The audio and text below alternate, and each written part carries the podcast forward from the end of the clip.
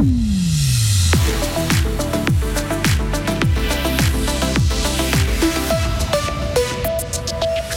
Dormir dans la nature, moustiquaire et sanitaire public, le camping est à la mode chez les jeunes. Dans le noir pour économiser de l'énergie, les éclairages publics du canton seront bientôt éteints durant la nuit. Et un fribourgeois a été nommé patron de tous les ambassadeurs helvétiques. Et le temps, demain matin du soleil, mais les orages arrivent, il va faire de 27 à 30 degrés. C'est le journal de Hugo Savary. Bonsoir Hugo. Bonsoir Rio, bonsoir à toutes et à tous.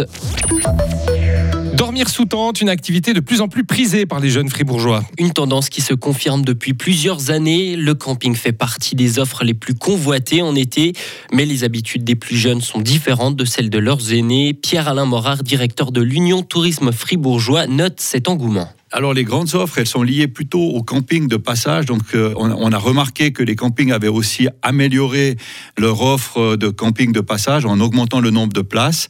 Et en fait, on remarque aussi que ces jeunes viennent, restent un, une ou deux nuits à un endroit, profitent aussi de découvrir toute la partie nature euh, avec des randonnées, avec souvent aussi leur vélo, et ensuite euh, passent à un autre endroit en Suisse ou rentrent chez eux et reviennent faire d'autres activités. Le camping de Gumfans, celui de la Nouvelle Plage à Estavayer ou encore le bivouac à Châtel-Saint-Denis connaissent un certain succès, mais pas question pour autant de réserver la totalité des places, comme l'explique le directeur du camping de Gumfans, Patrick Perrotet. On est complet parce qu'en fait, on réserve, on accepte 70% de, de, taux de réservation. Le 30% restant, on le garde pour le camping de passage. Euh, à mon avis, le camping doit rester quelque chose de souple, ne doit pas trop de contraintes de, réservation, ce qui permet, euh, dernier moment, quand on fait un trip en, van, en, bus, euh, de pouvoir trouver un emplacement relativement facilement.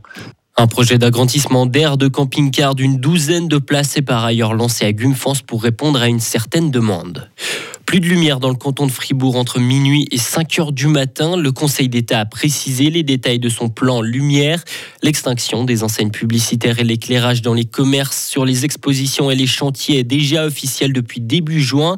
Pour ce qui est du reste, comme l'éclairage public, il sera éteint. Durant la nuit dès le 1er juillet si la technique le permet, mais au plus tard fin décembre 2028. Claude Gremion devient président du conseil d'administration de Gruyère Énergie. L'avocat a été élu à ce poste à la mi-juin, indique aujourd'hui l'entreprise. Il a succédé à Raoul Girard, qui aura occupé ce poste durant sept ans. Gruyère Énergie compte 350 collaborateurs et collaboratrices. L'énergéticien est actif dans 40 communes du sud du canton et du pays d'en haut. La Suisse a un nouveau secrétaire d'État pour ses affaires étrangères. Le Conseil fédéral a désigné mercredi le fribourgeois Alexandre Fazel.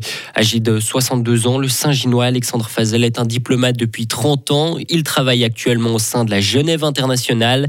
Alexandre Fazel ne cache pas son enthousiasme à devenir le patron des ambassadeurs suisses. Je suis un fonctionnaire et un diplomate épanoui. Au cours de ma carrière, j'ai eu la possibilité de m'occuper des questions d'intégration européenne, de l'interface entre la politique intérieure et la politique extérieure, de l'analyse et de la prospective, de la diplomatie multilatérale et dernièrement de la diplomatie euh, scientifique. Il devrait également devenir le négociateur en chef avec l'Union européenne, mais ce n'est pas encore acté, dans la mesure où le Conseil fédéral doit d'abord définir un nouveau mandat de négociation. Et le Conseil fédéral, toujours lui, maintient sa position sur la réexportation de matériel de guerre. Il a refusé aujourd'hui une demande de l'entreprise Ruag pour le commerce de 96 chars Léopard. Les véhicules d'occasion sont actuellement stationnés en Italie et ne sont pas opérationnels. Ils devaient être remis en état en Allemagne avant d'être réexportés vers l'Ukraine. Le budget 2024 de la Confédération devrait de justesse atteindre l'équilibre. Les recettes de l'année prochaine sont estimées à 83 milliards de francs. Les dépenses, elles, devraient dépasser ce chiffre de près de 7 milliards, notamment à cause de gros montants extraordinaires, comme les dépenses en faveur des réfugiés ukrainiens. Des mesures d'économie seront présentées au Parlement pour 2025. Les autorités françaises appellent au calme après une nuit de violence urbaine en région parisienne. Notamment à Nanterre, où le jeune Naël a été tué par la police hier lors d'un contrôle durant lequel il a refusé d'obtempérer. Un drame qui suscite l'émotion à travers le pays. Selon la Première ministre, l'intervention n'est visiblement pas conforme aux règles. Emmanuel Macron a lui évoqué un acte inexplicable et inexcusable. Marine Le Pen et l'extrême droite ont jugé les propos du président excessifs et irresponsables. Nouvelle tension entre la Suède et la Turquie. Un Coran a été brûlé devant une mosquée de Stockholm aujourd'hui. Le ministre turc des Affaires étrangères a condamné une action vile et méprisable. Fermer les yeux sur des actes aussi atroces, c'est être complice selon lui. Le gouvernement suédois avait autorisé cet acte au premier jour de la fête religieuse de l'Aïd al-Adha. Retrouvez toute l'info sur frappe et frappe.ch.